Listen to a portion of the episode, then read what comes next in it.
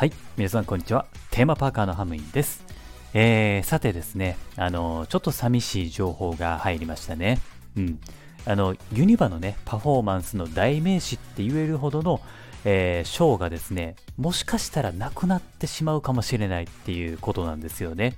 で、あの、このショーっていうのは、パワーオブポップっていう歌のショーなんですけれども、あの、これがですね、ユニバの公式ホームページから、なんとね、あの、消えちゃってるんですよね。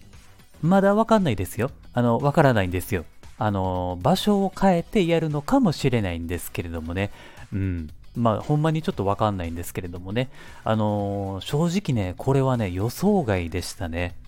うん。で、このあの、パワーオブポップなんですけれどもね、あの、生歌で流行りの洋楽を歌うっていう、まあ、パフォーマンスなんですよ。で、これはあの、メルズドライブインっていうハンバーガーのレストランの前でやっていて、あの、野外のステージなんですよ。で、ちょっとまあ小さめのステージではあるんですけれども、でもそれに関わらずに、あの、歌声で圧倒していて、名前の通り、マジであの、パワーのあるものだったんですよ。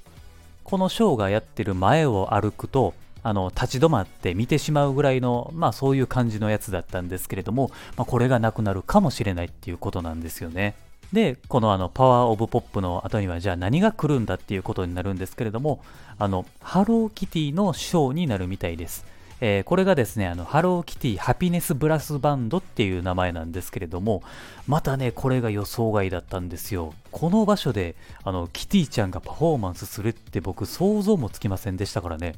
この内容はっていうと、あの、ブラスバンドの生演奏とダンスでみんなと一緒に踊ろうぜみたいな感じの、まあ、こんな内容らしいんですよね。いやーもうね、ワンダーランドを飛び出してパークのほぼ真ん中に登場するのって、セサミストリートの次ぐらいじゃないですかね。うん。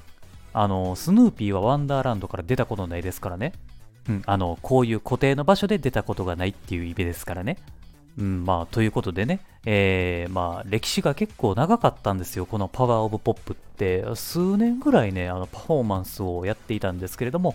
まあ、残念ながら見れなくなってしまうかもしれないので、今のうちに見れる人は、あの、見ておいた方がいいかもしれないですね。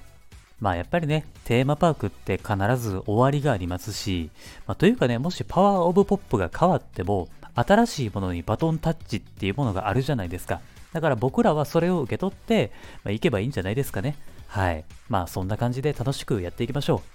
う。はい。というわけでまあ今回はここまでです。